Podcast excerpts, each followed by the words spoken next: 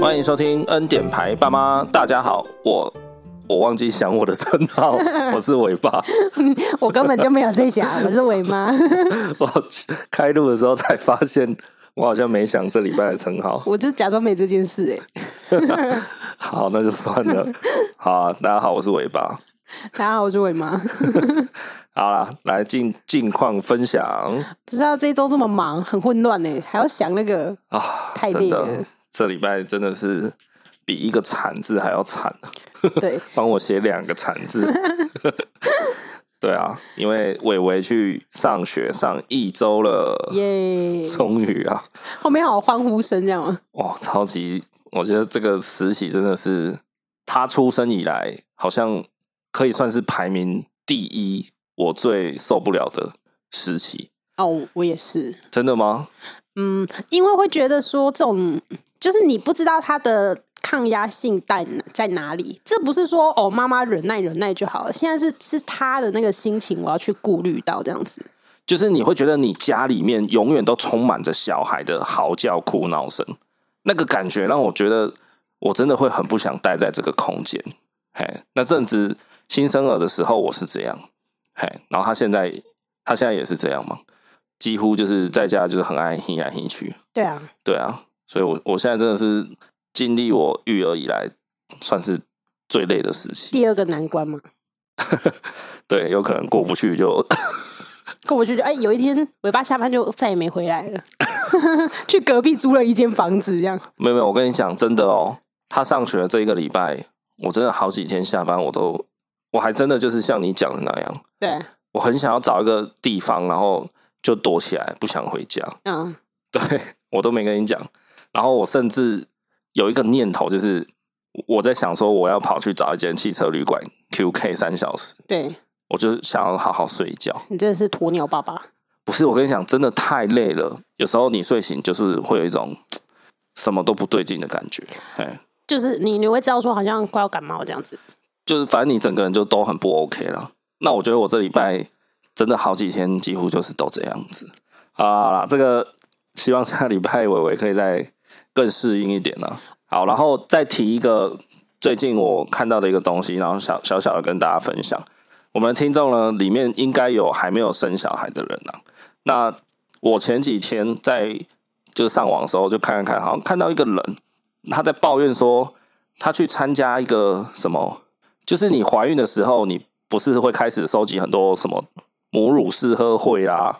然后什么脐带血银行的说明会啊？哦，对啊，对啊。好，然后什么新生儿买保险的说明会，叭叭叭，很多这种东西啦。对啊，对不对？那我们那时候也确实参加了一些。对。好，然后我就看到网络上有一个人在抱怨这件事情，他意思就是说，可能原本他在去之前那个活动写的像是母乳体验会好了，假设，对，对，就他他说他去了现场参加活动的时候，他的心理感受是很推销，就是。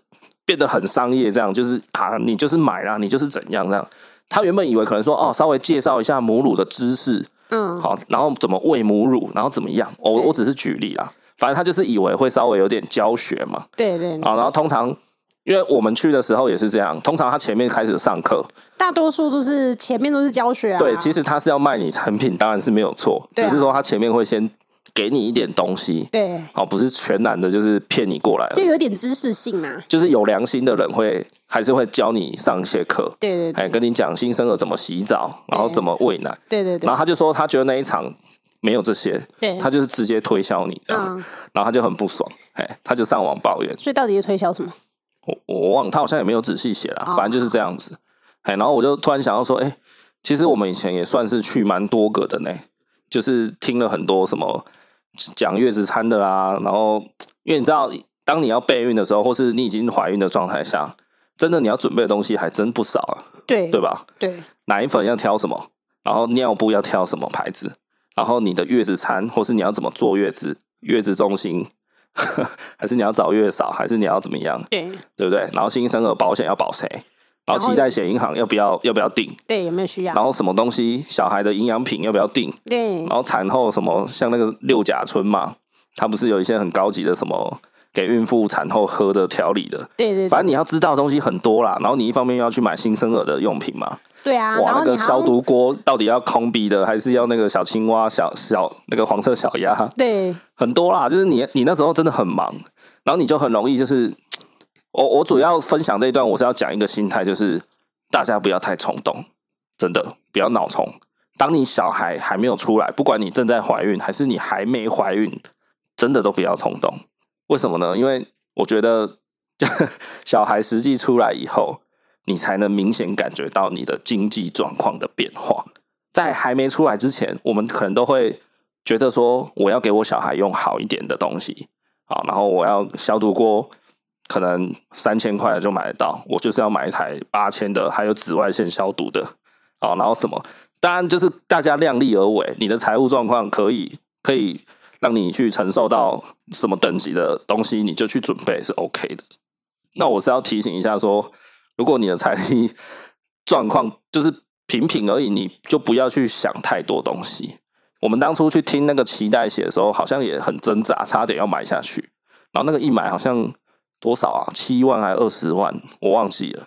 他好像也是要有分期付款的那一种呢、啊。就是他一开始有一笔费用，可是他后面每年还要再逐年缴那个管理费，对啊，保管费还是什么的。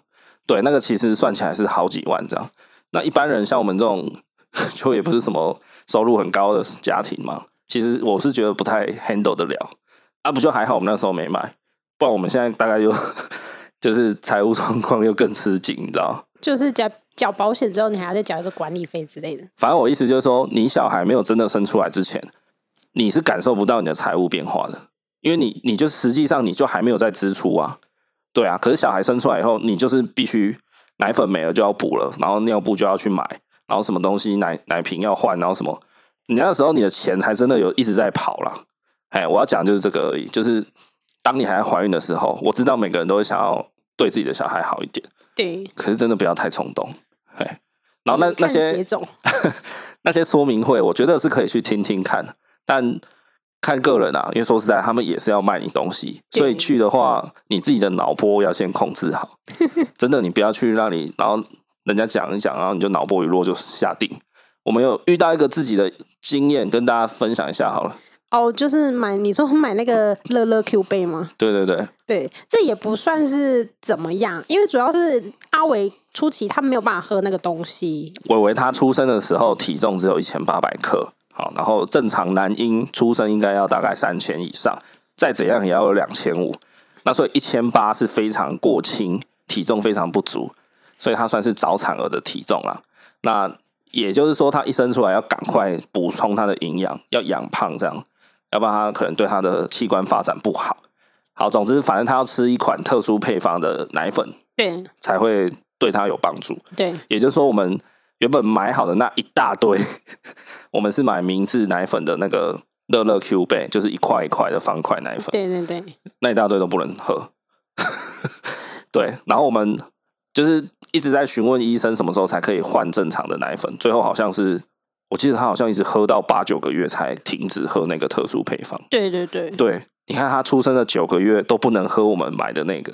我我记得那个时候我们好像买了一大箱哎、欸，没有到一大箱啊，就好几盒这样子，其实也蛮占空间的。对，然后那种奶粉的东西又很容易受潮，然后或是就是那个什么温度过高啊，或是怎样，就很难保存，你知道？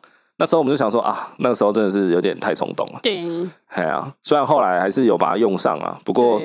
中间就是有一个小 trouble，所以就提醒大家一下。而且放在那里，你就心里就一直觉得很讨厌这样子，无限懊悔。对对，所以像奶粉、尿布这种，真的都劝大家不要那么着急啦。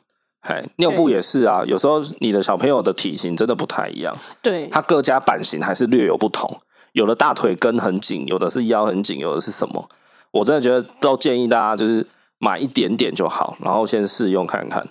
啊，真的可以再大量买，真的还是要试用试喝试泡这样子，试泡试泡奶粉试喝，对，就是这样哈。如果还没有生生小孩的听众朋友，爱注意哦。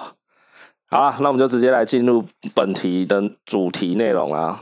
那本题的主题内容，我已经累到语无伦次了，抓到你的 bug 了。我现在是。有点用意志力撑着在录音。你在用分身吗？好，我们前面刚刚也讲了嘛，伟伟已经上课一周了，对啊，然后哇，整个是精神耗弱的一周，对对。那说真的，哦，这一周真的是过得非常的低潮，哎，我觉得你可能稍微有点没有察觉到，应该说你体会不到，就是我到底有多低潮，哦，对，因为因为我还是看起来这么开心嘛。也不是，就是我回到家，我还是会振作一点，这样。嗯，对啊，就不想要把情绪渲染到小孩啊，或者家人身上。因为你渲染不过他，他比你更低潮。也不能这样讲吧？他他气场必大哦。傻眼，不要再吓我了。好，所以呢，这一集我就想说，哎、欸，就是这个情绪好吗？我就是要继续保持这个愤怒而且悲伤的情绪来录这一集。哦。真的是再适合不过。好，为什么？我觉得我笑出来好像有点坏心这样，但是我觉得很开心。好了，大家看标题应该就知道，我们这一集就是要来聊育儿困境这件事情。因为我们这个节目的成立宗旨呢，其实也是为了提供男性朋友，就爸爸们有一个育儿路上可以求得共鸣，可以让大家互相拍拍取暖的一个地方。这样。对。那不过我后来发现，哎、欸，其实我们好像没有真的很。很认真、很正式的讨论过，到底男性爸爸们在育儿的方面会有哪些困境？这样好像没有，好像真的没有很正式讲过。哎，对，对啊，就是有时候就是稍微带过而已。对对对对对，有时候我们都会讲讲到啦，但是就是都不是专门讲这个主题。会不会事实上这根本就不重要，所以就没有讲？就我们好像会说啊，我们做这个节目就是为了让爸爸有一个取暖的地方，可是。爸爸们到底在育儿上有什么困境？我们好像就一直没有正式的跟大家做个分享。对对啊，所以今天我们就想说，趁着这个 悲伤的情绪还在，我们就来一次讲出来给大家听。这个东西是上蛮新鲜的哎，因为你看网络上大多都是说妈妈有什么困境。哎，对，妈妈我生小孩之后，妈妈我工作受阻啊，然后如果在家里当全职妈妈有多辛苦啊什么的。但爸爸是心酸，好像就比较少人去探讨。对啊。那我们今天这一集可能又要被政府查水表，他可能又要来按我们家的电铃，因为我们这一集讲出去，可能就在劝人家不要生小孩。哦，可能哦。哎，因为靠听了那么多育儿困境，听到应该还没生的就吓死了吧？他想说，他好不容易提高多一千五的育儿津贴，你到底是要怎么样？我们又来劝不生小孩了。对，好，那回到这件事情上，其实像你刚刚说的没有错，在网络上好像大部分看到。很多那种育儿经验的分享都是妈妈写出来的，不管是脸书上的讨论区啊，还是一些亲子网站的文章，真的几乎都是妈妈在撰写嘛。对啊，对啊，那其实也反映了说，男性角色在一个社会上、一个群体里面，真的是比较不会把话讲出来。对啊，你知道为什么都是妈妈吗？因为妈妈就是很想讲出来嘛。她遇到什么血泪史很多啊。哎、欸，真的呢，我也是，就是。自己做爸爸以后，去加入一些那种什么妈妈的脸书社团，嗯，然后我我就常常会看到一些妈妈们，他们连那种很鸡毛蒜皮的事都要发上来抱怨。哦，对，嘿，那个就是觉得我靠，这不是你们两个人稍微讲一下就可以解决的事吗？就觉得很小事啊，非常小的事情，妈妈就是要拿来发文。你就觉得你有时间发文，你怎么不去解决事情？哎，嘿嘿，你你怎么这样子讲？哇靠，不行哦！我从来没有在看那种东西。没有啦，我觉得抒发情绪都是很 OK 的，也没有人规定不能这样发文啊。当然，你发的东西是什么就见仁见智嘛。好，你如果开心，你就去回答他。哦，所以 OK 的，他要那样抒发，我是觉得 OK 的。那我意思是说，我真的很少、鲜少看到爸爸们在发言，因为爸爸在上面，妈妈的社团上面发言，下面等下骂，就一直狂骂他这样子。对，然后你看爸爸的那种育儿社团相关的什么赖群还是。管道就是很少，我不知道为什么。我我也曾经找过啊，我我成立这个频道节目之前，我就是去找了一轮。对对，在两年多以前，我找了各大就是 Podcast，我去找有没有在讲爸爸的，然后脸书社团、论坛什么的，我真的几乎两年多前我我是没有找到，所以我才想说，哎、欸，都没有一个爸爸取暖的地方吗？对，那我就来开一个这样子。那你你怎么不去开那种脸书社团之类的？你管我那么多，我就是想用 Podcast 跟大家讲话。好了解。对对对，就是男性在群体上，我真的觉得大家比较比较嗯，被传统的那种束缚吧。对啊，比较不会愿意把话讲出来。对，然后可能还有一个点就是，他们也不觉得，有时候是男性会真的不觉得那有什么。对，有时候是这样子，哎，就 像女生就是小事情，她也会想要发上来跟大家求个温暖嘛。那我觉得男性有时候就是啊，还在那边发文很麻烦，你知道吗？他可能就是自己去去楼下抽根烟，然后了不起去 找朋友说个干话、聊个天、喝个酒什么的。那再了不起就是可能啊，PS 打开就开始打电动，就他好像就可以抒发他的心情了。对。然后女生的抒发好像是一定要被怎么讲？一定要被认同，女生的情绪好像比才会比较消失。对。就是吵架了以后。女性就是倾向于去找别人，去找姐妹，然后去找自己的父母啊、兄弟姐妹去 talk，然后在 talk 的过程中，压力可能会慢慢抒发掉。然后男性就是好像他可以做一些别的事情，打电动啊，还是 抽烟喝酒之类的，好像就就可以稍微排解掉。对，嘿，我只觉得我们是不是相反的性别？你刚刚讲男性的那些，好像是我常做的事情哎。的确啦，在我们的关系里面，我的确是蛮像女方的的那个角色。睡一觉起来就好了。好，对，类似这样。对，有男生也是说啊，不然就睡觉。对啊，对不对？像很多人会诟病嘛，然后男女朋友吵架，然后电话一挂掉，很生气，然后女朋友再打来，想说还要再继续理论这样。他说他睡觉，喂。哎，就男朋友说干嘛？我在睡觉。然后女生又更气，你知道吗？哎啊，为什么都在吵架？你就睡得着啊？有时候男生就是这样子。是哎、欸，对啊。所以 你老是说，为什么你睡得着，我睡不着？对啦，所以女性的确好像看似比较倾向说，他们就是必须找人 talking，那男性好像不一定，是他可以自己内耗内，不是说那种内化功力比较高，我觉得不是，男生还是一样会有情绪，对，然后会有需要。也是需要外人协助的地方，可是我觉得男生有时候是怕麻烦，对，他就觉得说，哦，我还要那边发文，麻烦死了，而且还要讲前因后果，麻烦死。对对对，然后你还要那边打字，他就觉得很烦哈。算了，我打电话直接跟兄弟开杠就好了。对啊，就讲一讲啊，干掉一下就过了。然后就是心里想说，好了，下次发生这种事情，可能他一年半载就算了。对，所以男性不是没有，就是需要人家抒帮他抒发。他只是觉得麻烦，对，或者是他对那种真的比较枝微末节的小事比较不在意，对，但不见得他们就是没有心事啦，对，对啊，我就我就好像在讲我一样，对 对对，傻眼。好，所以我们今天就想说跟大家分享，就实际我们也养育伟伟两年多了嘛，所以有一些心得应该可以实际的提出来给大家指导一下。对，好，如果正在收听的朋友们，你们有。还没生小孩的人，然后有计划要生，那你们就要听仔细了。这一集我觉得可能会蛮受用。我只能说一句话，大家都说啊、哦，生小孩两岁过后就好了啦，其实跟你们就是个屁。哦，对，然后如果你们已经有小孩的人，我觉得你们也更要听。就妈妈们，你要去了解你的老公，他也许有在经历这样子的困境跟压力，maybe 你不自知这样子，嗨。所以，总之，不管你结婚了没，生小孩了没，你是男是女，这一集我是觉得很重要，好不好？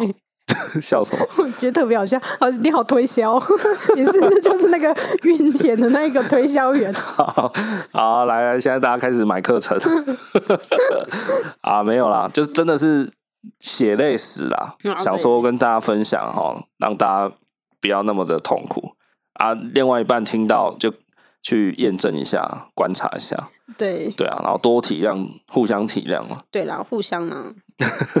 好，那在讲男性育儿困境之前，我们不妨就先来讲共同的育儿困境会有什么，就是比较不分男女的，不分你是妈妈或爸爸，对，可能都会同时遇到的困境。好，第一件事情就是永远要卡一个人，你要对他负责。比如说，我跟你如果想要出去旅行，那我们就要考虑说，哎，我们有个小孩嘛。那那个小孩，我们是要带他一起去吗？还是我们要留在家里，请我爸妈看顾他？还是说怎么样呢？这样，对，这就是很麻烦的点。这连我，我觉得去看个电影都觉得哦哦，对，怎么办？对对对，不要讲旅行，就只是我们两个想要去，好，比如说《捍卫战士》，阿汤哥前阵子红成那样，就想说啊，一定要来看一下，对吧？你就很想看阿汤哥啊，对啊，啊，你们不可能带着伟伟去，那到底怎么办？就很挣扎。当然，我们可以跟就是跟父母讲一声，说帮我看一下。对。可是说真的，你每次要讲的时候，你还是很就是带着心理压力，很很有那种愧疚感、愧疚啦，然后心虚感这样。对，就觉得啊，把小孩丢在家里，然后只是为了去看个电影。对，我每次这样做以后啊，比如说看电影一看完一出来哦。我妈就立刻跟我说：“好好，我们赶快回家。”对啊，她每次都这样跟我说。啊，我们其实我们出去看的电影可能也才前前后后三个小时左右，对，就回到家啦。可是我妈就会一直觉得好像离开家太久，离开小孩太久。没有，就是觉得好像丢给人家照顾好像不对，这样子。就有一种就是给你受苦，然后我去爽的概念。对对对，然后你就会很心虚，很很不好意思。对啊，那个不好意思。就会让你在过程中，其实有时候你也玩的不尽兴。对，像看电影可能还好，因为你可能后来 focus 在电影上。那比如说我们出去吃个饭，或是去哪里，那过程中你会一直隐隐约约的想起说啊，好啊，不然回去好了，这样你懂吗？就是就是 看很麻烦啊，你也没有办法很仔细的去看的那种感觉。对啊，他就就出生了嘛，就一个人在那里，你不可能就是对，对啊，他永远就是要有一个人看着他。在他可能上小学以前，或者是上国中以前，就是永远他在家的时候，就是一定要有一个人跟着他在家嘛。国中生可能可以比较可以独处，就是可以自己出去找朋友玩或什么。对啊。可我觉得国小生，好，是你就随便你讲十岁以下、小三以下，大概你都要有人陪他会比较好。对啊，要啊。你看整整十年要卡一个人在那边，就是很麻烦，你知道吗？没错。那如果你说像呃。如果我们都在外地，就我们不是在呃自己的家乡生活的话，只有我跟你在照顾小孩，那我们今天要去看电影怎么办？我们只能找那种亲子的那种电影院。对，不然你就是要找那种什么可以临时托育的保姆，帮你看看个半天这样。也许就是十年从来没看过电影，都是等下档了在家看那种。有啦，然后政府公家单位有那种。就是类似那个育儿中心啦，对，他们其实有那个叫什么公托，他们有那种临时保姆，好像一个小时还是什么的那一种。对对对，那可以送，可是他好像假日就没有。对，我忘记了，就大家要去查一下，那个资源可以利用，那个好像不是免费，要一点钱，但是详细怎样我我不知道了，但我知道有这个东西可以利用。可像伟伟这么敏感的，你也不会很，你也不会放心啊。对，就是差，就是在这里，所以有一些。可能还没生过小孩的朋友，或是你们家天使宝的，你们可能不太理解那个那个挣扎点是什么。对，嗨，就是你即便找得到保姆愿意帮你看半个小时、一个小时，你都会觉得还是很不心安。对，嗨，你就会觉得算了算了算了，不要出去了，不要出去了，这样。然后，对，你看，就你的生活就是会变得很越来越小，很限缩。对。对真的是很可怜。就是以前我们还会去游泳啊，我们还会去哦，常看电影是我们的常态啦。对啊，对，然后游泳干嘛？这件事情就变成现在都极少做。对啊，然后这是日常生活方面。那像刚刚说的，如果要出去旅行，我们可能就还要考虑到小孩的作息，他可能几点就会想睡觉，然后他几点要怎么样？没错。所以总之呢，最直接的影响就是你卡了一个人，他永远就是在那边。怎么讲？讲难听一点就是寄生着你了，好不好？讲难听一点是这样子，就你要一直对他负责。对，你们你不可以用共生这个词吗？共生，共生，寄生，共生是我跟他都互相取得好处啊。就是海葵跟小丑鱼啊。好啦，也没有那么糟糕啦，反正大概意思大家懂就好了。对，这是第一个点啊。然后第二点呢，也是我很在意的，就是有一个人就是不断的抢劫你的时间，抢劫。嘿，我这边用抢劫，其实算蛮客气的。哦，是吗？不客气的是怎样？我我原本要写说有一个人无时无刻在强奸你，超难听，超难听。可是那个感觉真的很到位，你知道这个这个点是什么意思？好，比如说你今天六点下班，然后你回到家可能大概七点好了。通常一般上班族回到家就是先废嘛。应该没错吧？大家都是这样吧？Oh, 你不要跟我说，你一回家开始做家事，卖高配，你一定就是东西放一放，哇，包包丢着，先躺着，沙发上就先赖着嘛，啊，手机滑一下，跟朋友再赖一下啊，还是开音乐来听，打个电动什么的，反正你有很多时间可以去耍任性啊。那有小孩以后不可能，对，哎，不是没有，或是变少，是不可能。为什么？因为你就一个小孩在那边嘛，他你一回家，你就是赶快整理，然后弄弄晚餐给他吃，对，然后可能吃完就还要立刻陪他玩，啊，或是带他出去散个步，然后怎么样？你没有办法嘞，对不对？因为就算你想要赖在那里，他也会拿着一本书过来，拿着玩具过来，牵着你的手。对，我相信有一些朋友听到这里哦，他们可能心里会想说：“那你们就不要理他就好了。”哦，他会把你手机拨开哦，很用力的那一种，这样子。没有，我觉得哈，如果他都不来影响我，我也 OK。可是这个是你自己要有小孩过的人，我觉得你可能才能体会。就即便他完全不来吵我，不来找我，我跟他玩哦。我看他自己一个人在那边翻书啦、玩玩具啦，其实我看了也是心疼。对，我就觉得 这个小孩是怎样，有没有那么可怜呢、啊？你就觉得自己一个人在那边对着一本书嘀嘀咕咕的这样，对，嗯，然后也不知道他到底看不看得懂，你就觉得说啊，好好好，起来，起来，起来，起来。好，陪你看了，陪你看了。对对对对，你就没办法继续飞。真的，我常常都有这样的想法，就是你的心里会很挣扎。我很挣扎。对，可是，在没有小孩以前，我们都是那样子过的吧？对啊。你经常可能七点到家，然后两个人就直接瘫在那里，各自划手机啊，或者做一点自己喜欢的事情。对。哦，有时候可能甚至到晚上八九点才出去说啊，不然我们出门吃个晚餐。然后吃完晚餐就想到说，哦，好久没去公园散步了，哈，经过就是下去走走一走。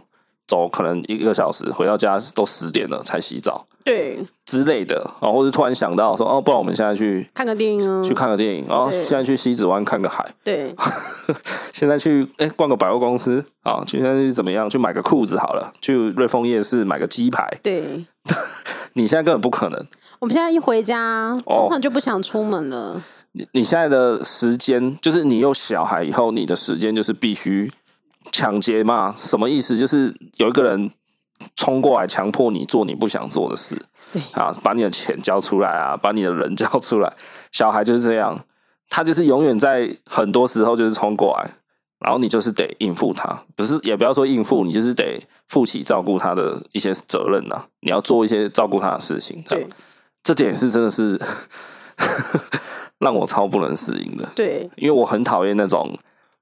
就是事事都有人在逼迫你的感觉，啊，你就会觉得哇，阿伟一直在追着我跑，就是哇，时间到了，他要帮他准备饭吃啊，然后哇，要帮他怎么样啊？时间到了要洗澡，哇，怎么怎么这样？我真的觉得我每天都在被，就是有一个歹徒在我后面，然后一直追着我，这样，我一直我有一个这种一直在奔跑的压力，嗯，对，了解啊，那个歹徒就是阿伟，就是伟伟，好。接下来第三个，我们的共同育儿困境叫做心态不平衡，你懂吗？这个就是谁赔的多吗？不是，这个心态不平衡指的是你们跟别人哦，对，尤其在我们身上，我们自己就是感受还蛮深的，因为我们周边的人啊，要不就是都还没生小孩，要不就是他们小孩比较大。就是很少有跟我们同年纪的小孩正在养育，所以我们就无从就是，比如说没小孩的朋友们，他们就一定就是很自由嘛，然后整天看他们在 IG 上打卡，去哪里吃饭，我去网美咖啡厅，去哪里这样。然后小孩比较大的人，可能他们小孩上小学了，那那种基本上都已经很好照顾了，也不是很好，就是相对这种伟伟这种时期比较讲得听，可以用用说的或是用管教的方式。对，所以他们可能就比较容易，比如说常常出去录个影也 OK，或常常去哪里玩都 OK，嘿，就不像我们就是卡在这个时期，伟伟两岁多，然后现在遇到上学的这种慌张焦虑感，像我们就是正在受苦嘛，可是我们会就有时候我会有一点心态不平衡，就觉得呃，你看到你的朋友们在社群上的动态，你就觉得哇，大家好像都过得很开心哎。然后大家的周末又去做了什么？做了什么啊？然后甚至可能跑去哪里玩？那你就会觉得啊，好不容易上班了五天，然后六日休假，我的六日就是陪小孩，听他哭，听他闹，这样。当然也是会有一些好的地方啊，但是我我大致上就是得一直陪着小孩啊，对吧？对，我讲的心态不平衡是这个。我觉得怎么好黑暗的感觉？不会啊，这我觉得这个就是。很现实的东西，嗯，对，我宁愿我现在跟你讲，然后如如果你会怕，那你就真的先不要生。我真的觉得不要，嗨，因为即便生出来，我觉得你也会很痛苦。那我现在讲实际的，我们实际遇到的经验心得给你知道，那你自己去衡量，好不好？我是觉得不要去闪避这种很黑暗，或是说故意要把育儿的生活讲得很很美好。呃，我知道这样讲不太正确，好像说我很嫌弃自己的小孩，不是那个意思。我的意思是说，有时候大家看到就是很片面的东西，大家不断的在 FB 上传他们家宝宝手显哦，饼干很可爱，他们家宝宝抓周抓周的样子，穿肚兜好可爱，然后小孩跟他妈妈说一句我爱你，亲他的脸颊，哇，好温馨。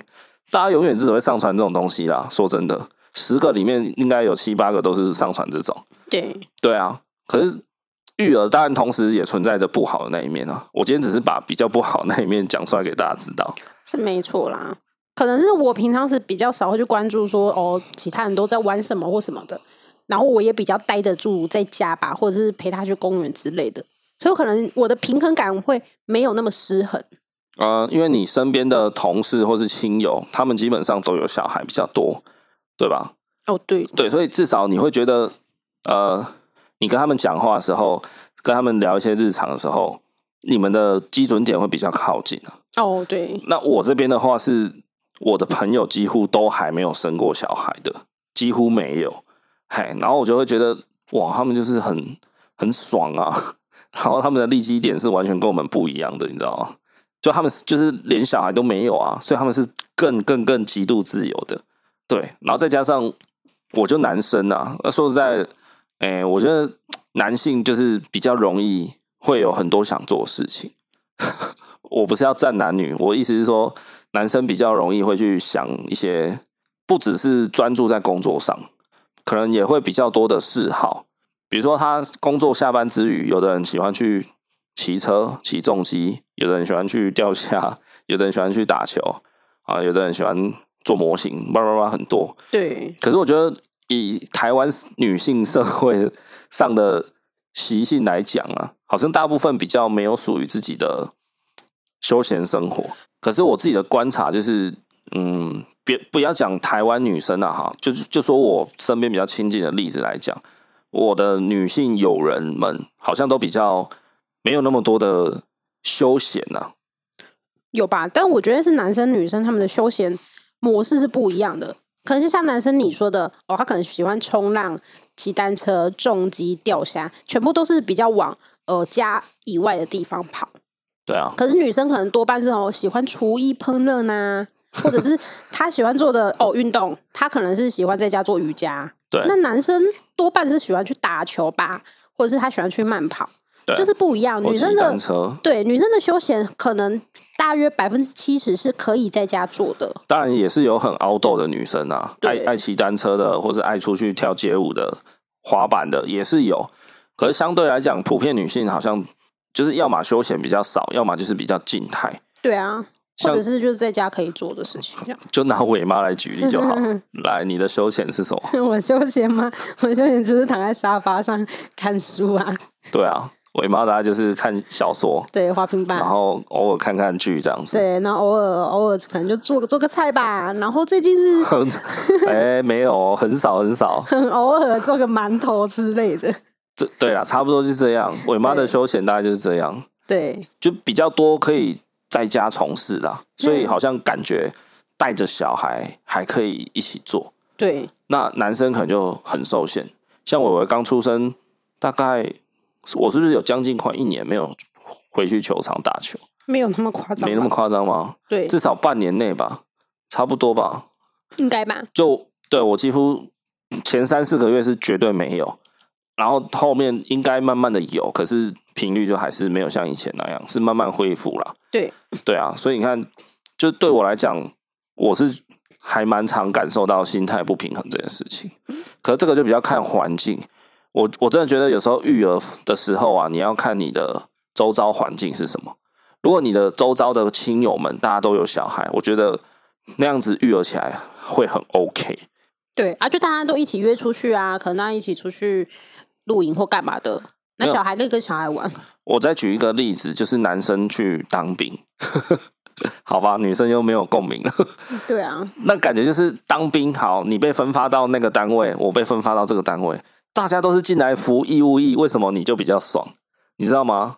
我们在一个营区里面，可能有不同的部队，会有不同的单位。对，然后有时候你会看到别的单位，他就是比较爽啊，因为可能兵种不同，或者是对很多条件下，他可能就真的比较爽。对，但然后你就会觉得，看啊，我不是都跟你一样义务役吗？对，那为什么我就要被操？然后你就在那边爽爽的在那边吹冷气，嗯，就是有一点这种感觉，你知道吗？哦、我就是哦，我在那边育儿，水深火热，然后还没看我朋友们整天在 IG 打卡，去哪里去哪里，对，哎，大概就是这种意思啦。那育儿是你选择的路啊，但是那有什么人家爽不爽兵，那是抽签的问题。对对对，你当然要用这么圣人的角度去思考，是 是，我也没有办法反驳啦。的确，就像你讲的，对啊，生小孩是我自己选的啊。对啊。对啊，我也可以选择不生嘛。对、啊，可我既然选了，我就是要巴结嘛。对，但你不不可能像个圣人说好，我我就是任何时候都巴结。好啦，可以让你摸摸了。你一定还是有想要牢骚的时候啊，是啊，不是吗？对啊，所以这一点大家真的要斟酌了。嘿，要看你的大环境是什么。如果你是一个很爱凹豆的人，那你可能就是要减少很多很多这样。好，然后下一点叫做问题不可预测。或是深不可测，这样，嗨，其实这一点就是承袭了上一点，有一点类似衍生它，嗯，什么意思？就是育儿路上很多时候你会不晓得你家小孩现在发生的状况是不是常态，对，好，他突然半夜开始起来哭两三次，然后哭都哭哭的那种惊天动地的，这到底正不正常？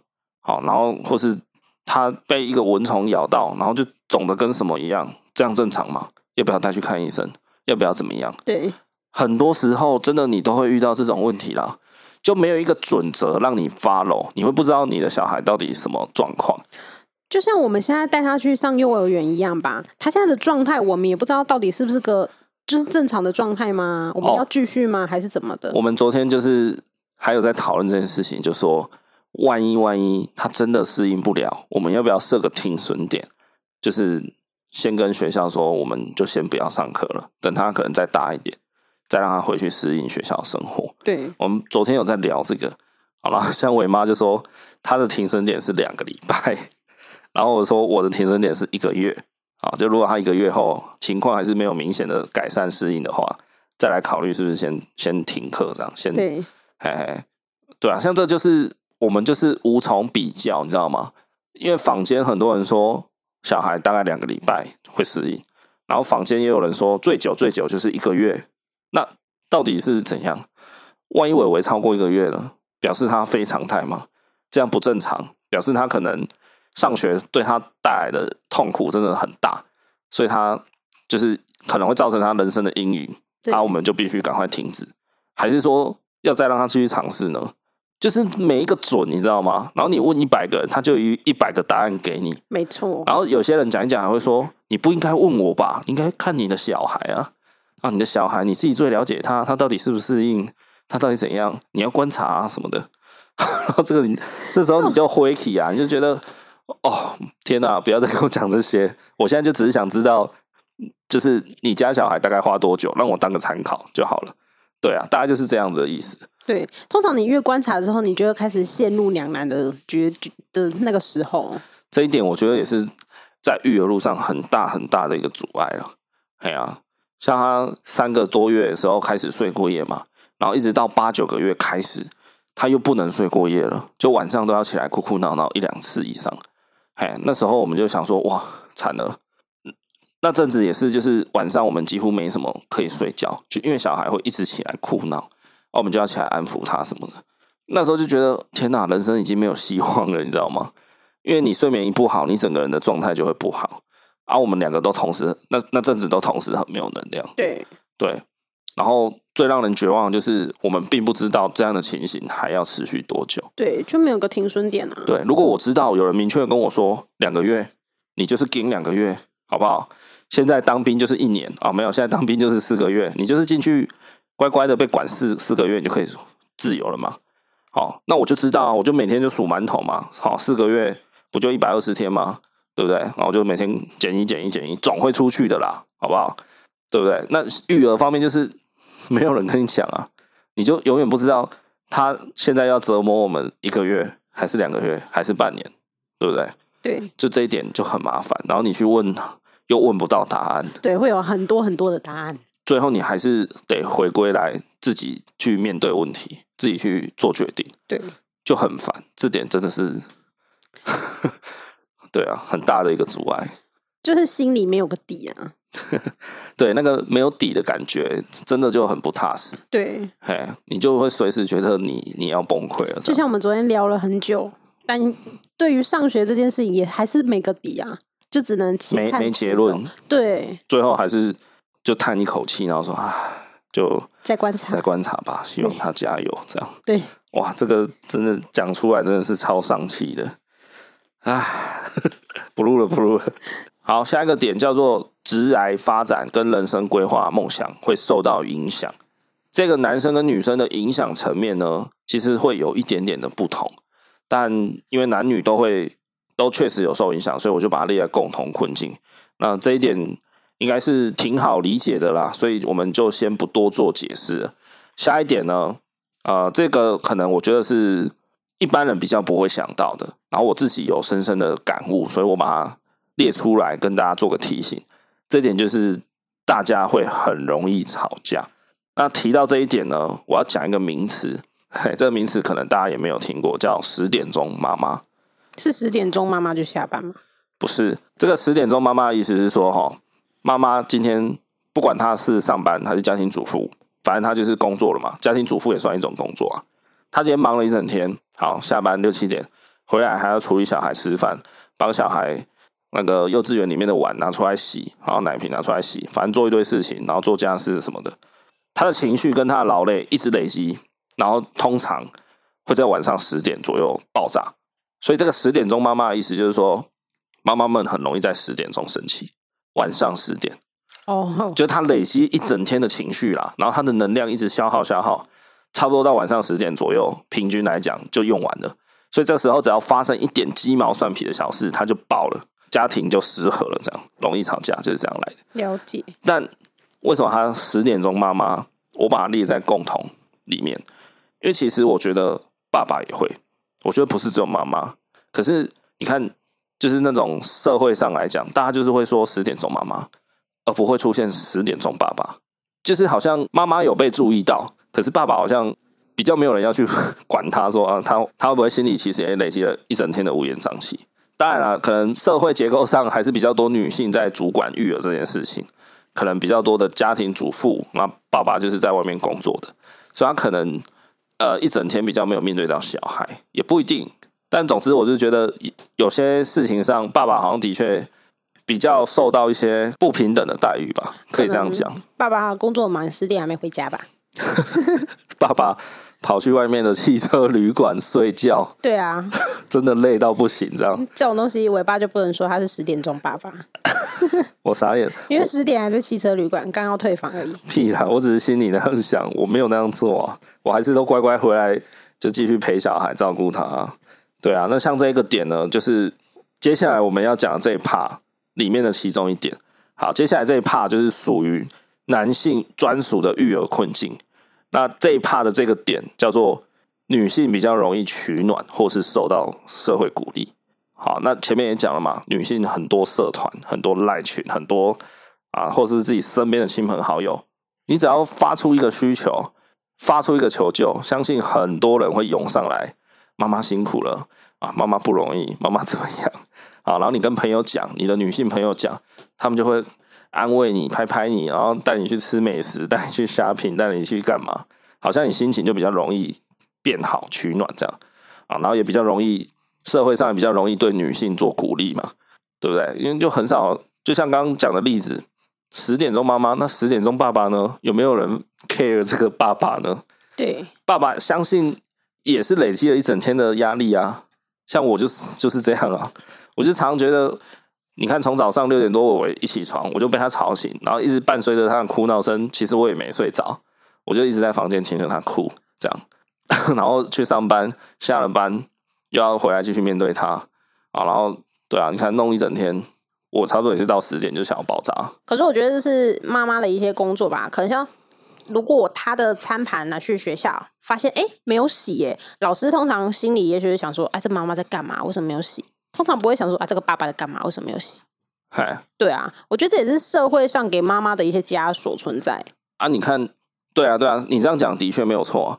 可是你看那些老师，还有那个园长，他们都女生哎，然后嘞，所以就是。女性自己在为难女性啊，那是这个社会就是这样子。呃，对啦，集体意识可能是这样子的枷锁在了。对啊，但如果他们愿意做出改变，也可以从他们那边就破除啊。他可以大可在联络簿上写说：“亲爱的爸爸，请你下次把碗洗干净。” 但他没有啊，他可能就是，也许他直接写“亲爱的妈妈”，或者是他直接觉得说：“啊，是妈妈没洗干净。”对对啊，他还是可以到他那里做破除啊。对啊，但是不可否认的是，集体意识还是存在的这种偏见。哦，对啊，对啊，我想要怎么突然变，好像变老师的错一样。也不是啊，这个是大环境使然，要改也不是一两天的事情。对啊，对啊。不过总之，妈妈们的确是比较容易受鼓励吧，嗯、也比较至少比较找得到地方宣泄。是啦，对，你看男生，如果我啦，我要去跟我的一些男性友人说啊，昨天育儿发生了一些什么事情，看我一定是被笑，你知道吗？男生就是这样，就喜欢靠背你几句嘛。那么啊，一定是你怎样哦，所以你老婆才那样骂你啊。一定是你怎样，你一定没有在顾小孩啦，不要在那边讲了。所以是男生自己把自己逼成这样子的。有一点，而、啊、且这个也也是集体意识下的产物啊。是啊，就好像男生抱怨就是娘炮，对啊，就是对你懂吗？就是好像男生就应该很很坚强，很很有肩膀这样子。对，怎么会在那边哭哭啼啼，想说要抱怨你老婆你小孩呢？对啊。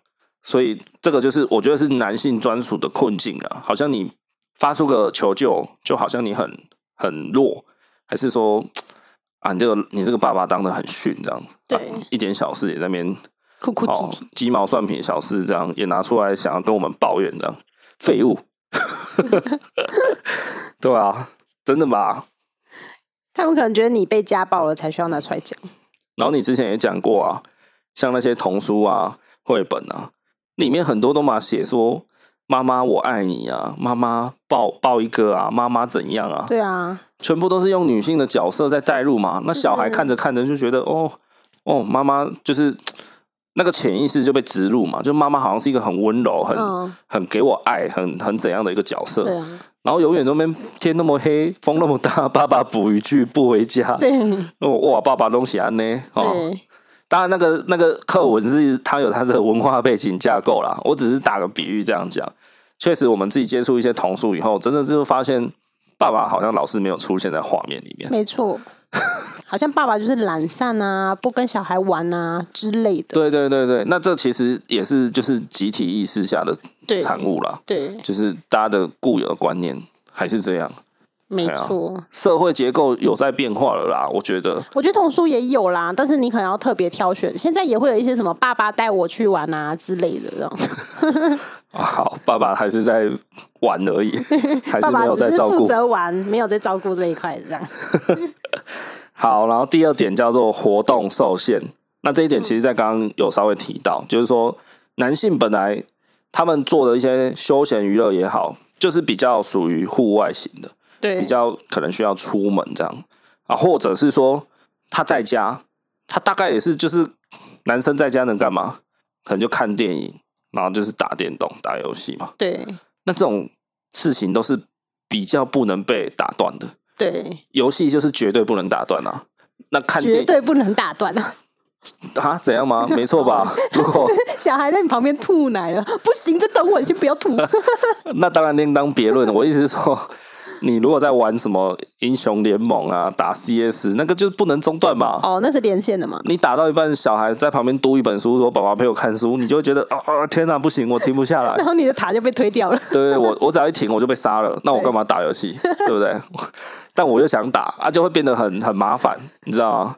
就比较不像女生说：“哦，我举一个比较可能政治不正确的例子，比如说女生在那边插花。” 插花？你会在家里插花？会吧？为什么不行？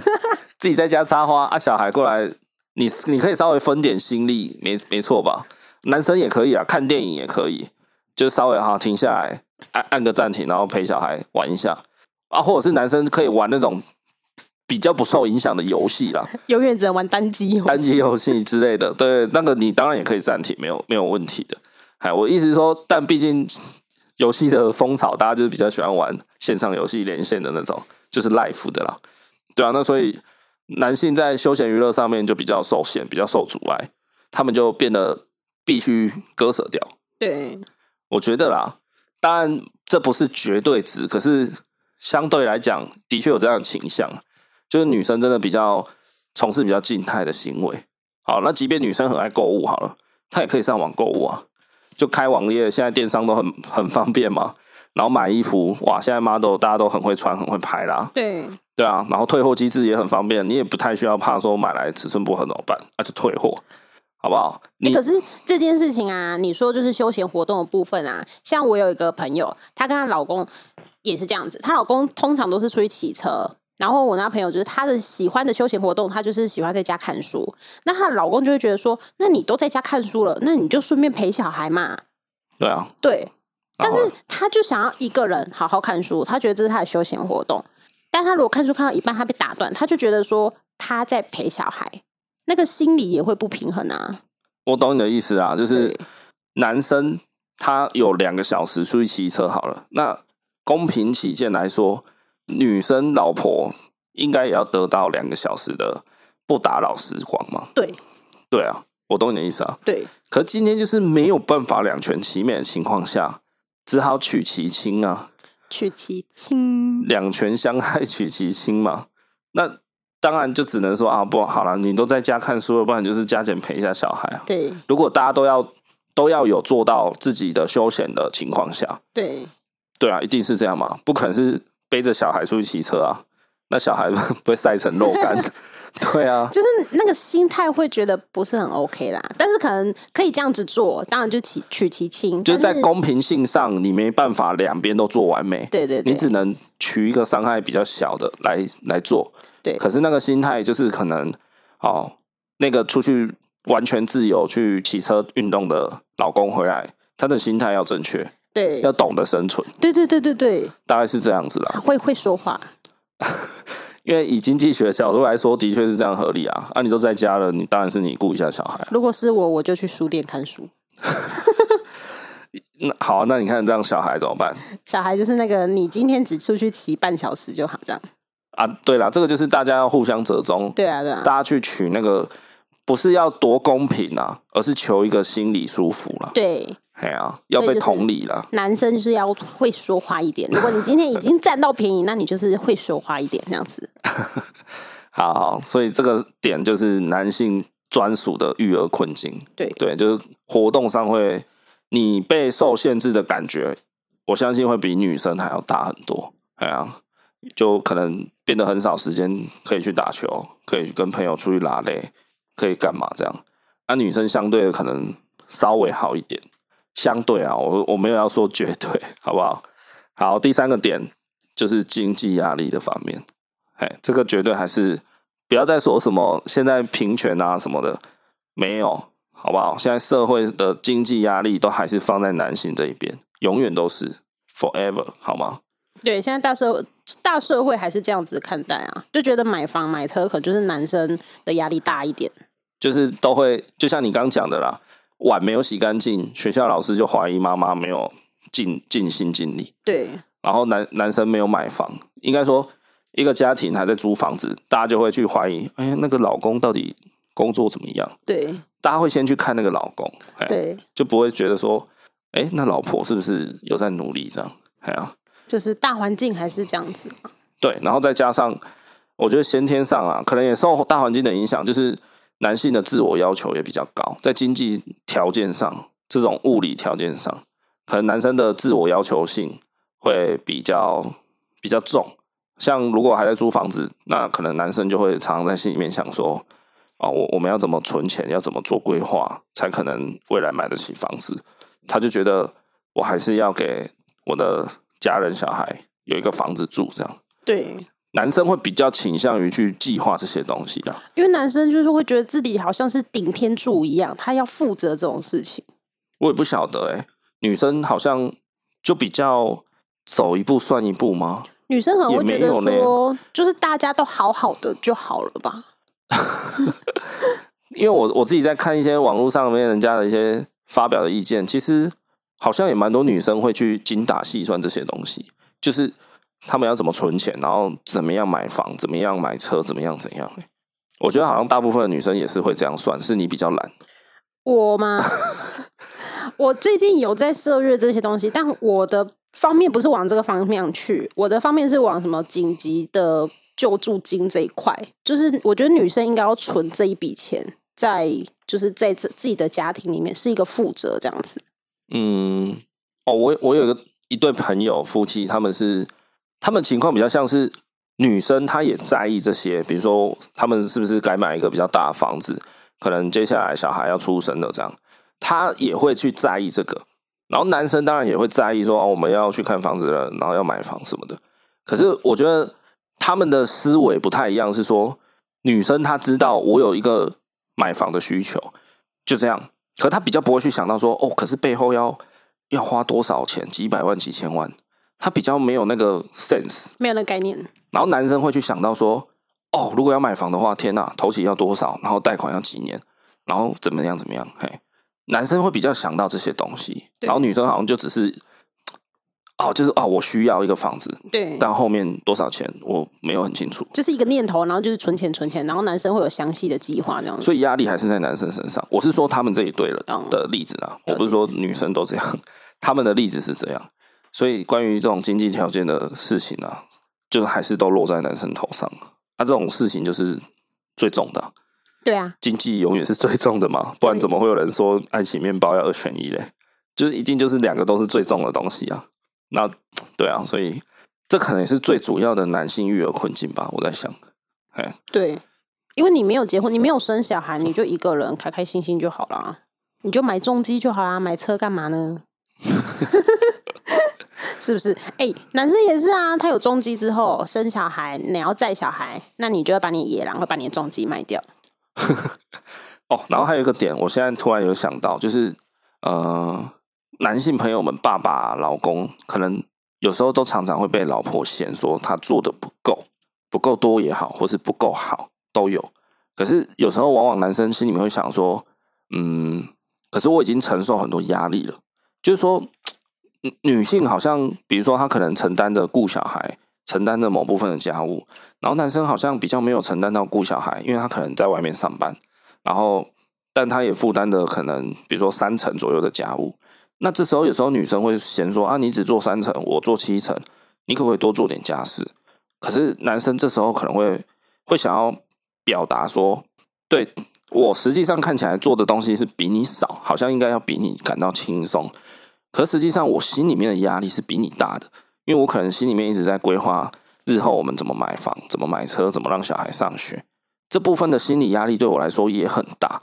可是它无法化成实实质上的压力值存在，你知道吗？你懂我要讲的点吗？知道。对啊，就是可能老婆会在争吵的时候说：“哎，拖地也我拖，然后衣服也我洗，衣服我晒，碗盘也我洗，然后你只做了一件家事，那你为什么都不帮忙我多一点？”可这时候，老公可能会心里想说：“可是我心里面就很没能量啊，因为我就是一直在规划买房的事情，然后一直想，一直想，就想的我有点就是没有心神的这样子。”嘿，就是一个是心累啦，然后一个是身体劳动的累。对，然后如果摒除掉这点以外，好，可能确实呃，有时候好，比如说男生跟女生家是五五分，就是大概有公平的分配。可是有时候女生会觉得男生做的不够好，或是。没有做到他想要要求的标准，女生也会比较容易生气。可我觉得这个有时候就是沟通问题，就是我有做，我也花了很大的心力去做，只是我方向是错的，不是你的那个方向，你就会觉得我好像就没有做。这样有时候会是这样。嘿，我觉得男性的育儿困境有时候会陷入一个，就是老婆永远在觉得自己做的不够多、不够好。对，嘿，然后就常吵架。对，可是男生有时候会觉得就是。Maybe 这个也可以牵扯怪罪给大环境啊，就是啊，从小可能就是，也许他长大的时候，他爸妈也比较少让他做家事，或者是说他在成那个成长过程中，他就很少下厨啊。那你现在叫他做个菜，或者叫他去煮个白饭，他可能就不太会。对，嘿，但你不能说这就是借口，你你不会你就去学嘛。但就是说有一些社会时代的原罪在身上。对，嘿，大概是这样子，对啊，就是反正就是多沟通啦，愿意做都是好事。对对对，好，差不多啦，我们这一集男性的育儿困境就讲到这里，好吗？那如果还有没想到的，还是最近很困扰你，我们没讲到的，都欢迎你来 IG 或是我们的脸书啊，直接跟我们做交流，来帮我补充，好吗？好，今天节目呢就差不多要讲到这边告一段落啦。那接下来有一个很重要的一 part，大家先不要急着关掉，因为我们准备要来送奖品啦。那我们准备要送的是屏东的老店一方海苔酱，它的一个礼盒组，我们总共会送出两组，那一组会透过我们的 IG，一组会透过我们的 FB。那一组呢，大概是市价四百多块钱，是蛮好吃、蛮天然的海苔酱，想要送给大家。好，然后接下来还有第二项的抽奖活动，就是我们目前呢到八月三十一号止。我们正在跟一方海苔酱做团购优惠的合作。那如果你在这段期间内有成功下单，我们就会在八月三十一号结束以后，有下单的人，我们就会来抽奖，送你两包海苔五收的那个夹心饼干，市价大概是三百块左右。那每十张订单我们会抽出一位，所以如果到时候总订单总共有一百张好了，我们就会抽十位。各位，这个是十分之一的几率，算很高了哈。十个人就会有一个人中奖，所以大家可以多多来下单，好吗？只要有下单都有机会，不限金额，只要下单就有机会，好吗？OK，好，那以上的抽奖活动详情都可以到我们的 IG 或者是我们的脸书，我们最近新开了恩典牌爸妈的脸书，都欢迎大家去搜寻，然后先追踪、先订阅起来哦。因为到目前为止，其实我们好像。每个月几乎都有一次抽奖，抽奖这样，对，算是没有在管成本的了，就是啊，爽就好了，好不好？就想要回馈给听众朋友，所以大家就是尽量来追踪，尽量分享推广出去，好吗？那当然，最终还是希望大家在育儿路上都可以过得更顺利、更轻松啊。OK，大家就是这样。好，那今天节目就到这里，感谢你的收听，我是尾巴，再见。我是尾巴，拜拜。